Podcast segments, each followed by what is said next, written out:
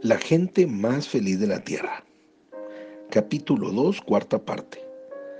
Estos eran los padres de Rose, los que algún día elegirían un marido para ella. Pero yo no podía acercármeles directamente para pedirles a su hija en matrimonio.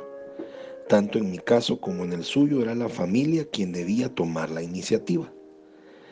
Cómo temblaba yo la noche en que comencé a dar a entender mis intenciones a mi padre. Era una noche de junio de 1932 y estábamos todos sentados alrededor de la mesa del comedor. La puerta estaba abierta para dejar entrar el viento. Papá, ¿sabes que ya tengo 19 años? Dije garraspeando la voz. Estoy a punto de graduarme de la escuela superior y estoy ayudando a pagar las granjas. Tú tenías 19 años cuando te casaste. Mis cinco hermanas dejaron de comer. Mamá dejó el tenedor al lado del plato y preguntó, ¿hay una muchacha en particular? Sí. ¿Es armenia? Sí. ¿Es cristiana? Sí. ¿Es Rose Gabrielian? Ah, suspiró mamá. Así que, dijo papá, oh, corearon todas mis hermanas a la vez y así comenzó a elaborarse el ceremonial que desde hacía siglos precedía la propuesta de matrimonio. Primero, a pesar de que las familias se veían cada semana en la iglesia y eran amigos íntimos, se tenía que preparar un encuentro oficial. Este delicado asunto se manejaba por un intermediario cuidadosamente escogido. Después de largas discusiones en las que por supuesto no se me consultaba para nada, Mamá y papá estuvieron de acuerdo en que la persona adecuada para esta delicada tarea era Rafael Yanonian, el esposo de la hermana de papá, Cirón.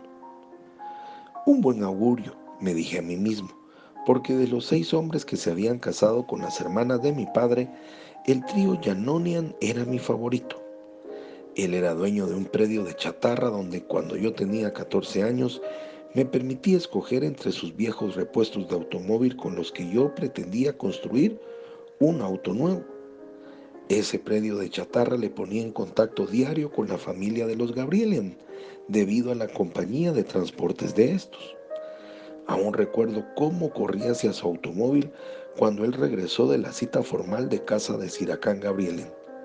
Pero el tío Janonian no iba a descargar su encargo tan fácilmente se dirigió hacia nuestra sala, aceptó una taza de té muy fuerte y dulce y comenzó a sorberlo lentamente. Y bien, Rafael, dijo mi padre apurándolo. Pues bien, Isaac, hemos acordado la fecha. Los Gabrielian estarán encantados de recibir la visita de ustedes el día 20 del mes entrante. La visita ya estaba acordada. Entonces, por lo menos, no lo habían rechazado y esto significaba que Rose iba a tomarme en consideración. Este pensamiento hacía que mi cabeza volase. Por fin llegó el 20 de julio. Terminé mis obligaciones en la granja en un tiempo récord y comencé a prepararme para la visita. Me bañé, me duché y me bañé de nuevo. Me cepillé los dientes hasta casi soltar el esmalte. Usé los dos, Listerine y la Bromwich. Me cepillé la suciedad que la granja dejaba en mis uñas hasta que el cepillo perdió las cerdas. Escuché cómo papá sacaba el pacar del garage. Una última subida por la escalera para limpiar una marca de mis zapatos y una nueva porción de antisépticos donde me había cortado la cara después de mi tercera afeitada. ¡Demos! tronó mi padre. ¿Qué pretendes? ¿Estar más bonito que Rose? Apretado entre mis hermanas en la parte trasera del automóvil, pensé que los 25 kilómetros entre Downey y el este de Los Ángeles jamás me habían parecido tan distantes. Finalmente llegamos al número 4311 de Unión Pacífica. Marchamos como una tropa por el camino de gavilías a lo largo de las bellamente alineadas matas de albahaca, perejil y otras hierbas de cocina.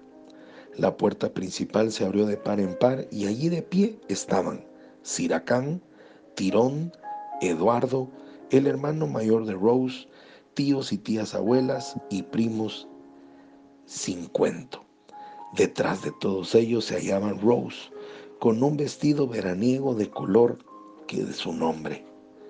No pude verla mucho porque la reunión se deshizo de inmediato y como era costumbre armenia en grupos que se excluían mutuamente, los hombres en un lugar del gran salón y las mujeres en el otro. De vez en cuando yo miraba hacia el grupo donde Rose estaba sentada con mis hermanas y me preguntaba de qué estarían hablando las chicas. Rose tenía la misma edad que mi hermana Lucy y me preguntaba si yo podría hablarle a Rose con la misma naturalidad y facilidad con que lo hacía Lucy.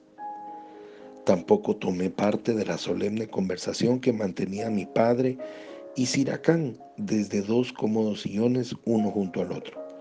Fuera lo que fuese que hablasen entre ellos, ambos hombres parecían satisfechos.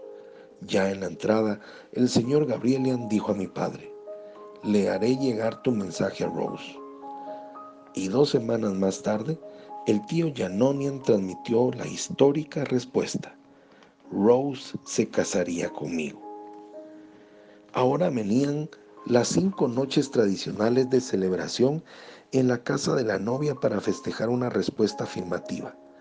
Había alegres noches de cantos, comidas especiales, discursos y mutuas felicitaciones, porque entre los armenios no son dos individuos, sino dos familias las que se casan, la una con la otra.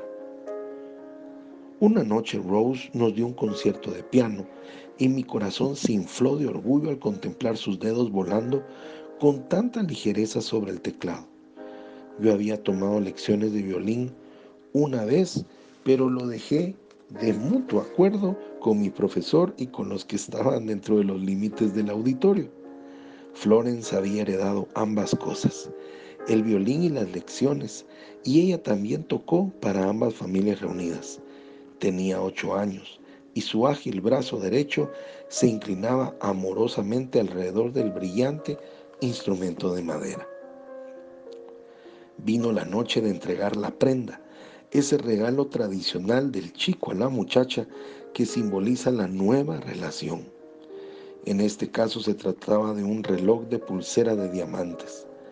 El regalo había sido elegido también por mis padres, pero a mí me tocaba la tarea de cruzar la habitación hasta donde estaban sentadas las mujeres y colocar el reloj alrededor de la muñeca de Rose. En un repentino silencio, sintiendo los ojos de cada uno en los presentes en la habitación sobre mi persona, mis dedos se volvieron duros como de madera. Primero no podía abrir el cierre y después no lo podía cerrar. Recordé con nostalgia mi tractor, cuyas piezas podía desmontar una por una y volverlas a montar sin tener que pensar ni siquiera un momento. Al final, Rose acercó su mano derecha y abrochó el cierre por mí. Todavía quedaban decisiones que tomar por parte de nuestros mayores, tales como dónde y cuándo tendría lugar la boda. La iglesia de la calle Inglés era demasiado pequeña para los centenares de personas que vendrían y a la vez los familiares pertenecientes a la iglesia ortodoxa antes dejarían matarse que poner ahí los pies. No, la boda sería en la casa paterna del novio según la antigua costumbre campesina y la fiesta que seguiría y se llevaría a cabo en la doble pista de tenis del jardín posterior de la granja. En cuanto a la fecha, los Gabrielian preferían esperar por lo menos un año. Los tiempos han cambiado, explicaban, desde que mi madre se casó a los 15 años y la madre de Rose a los 13. Una mujer necesitaba madurez para cuidar de una familia en estos días. Tendríamos que esperar a que Rose tuviera 16 años. Y mientras se discutían nuestros asuntos, Rose y yo todavía no nos habíamos dicho una palabra. Tradicionalmente el momento vendría después de la fiesta formal del compromiso, donde incluso los parientes más lejanos serían invitados, pero estas reuniones familiares eran solamente las preliminares. A la cuarta noche de celebración ya no pude aguantar más. Lancé las milenarias tradiciones por el aire y me puse de pie de un salto. Señora Gabrielian, dije a través de aquella muchedumbre de cabezas, ¿puedo hablar con Rose? Durante unos horribles instantes la señora Gabrielian me miró en silencio. Después, con un movimiento de cabeza que parecía preguntarse ¿a dónde irán a parar los jóvenes de hoy? Nos condujo a Rose y a mí a otra habitación. Colocó dos sillas de altos respaldos, una al lado de la otra en el centro de la sala, y se marchó dejándonos finalmente solos por primera vez en nuestras vidas. Y de repente, todos esos hermosos discursos que yo había preparado de antemano se olvidaron. Yo había ensayado delicadas obras maestras para expresar mis sentimientos de amor y había recordado frases poéticas en armenio porque el padre de la novia, alarmado por la nueva locura de Hollywood que reinaba en la ciudad, no permitía una palabra de inglés en su casa. Yo pretendí decirle que era la muchacha más hermosa del mundo y que estaba dispuesto a pasar toda la vida haciéndola feliz. Pero no pude recordar una sola palabra y allí me quedé sentado con la lengua trabada como estúpido. Al final, horrorizado, las primeras palabras que salieron de mis labios fueron, Rose, sé que Dios nos quiere juntos. Ante mi asombro, sus brillantes ojos cafés se inundaron de lágrimas. Dijo, he orado durante toda mi vida para que el hombre con quien me tuviera que casar me dijese esas palabras antes de todo.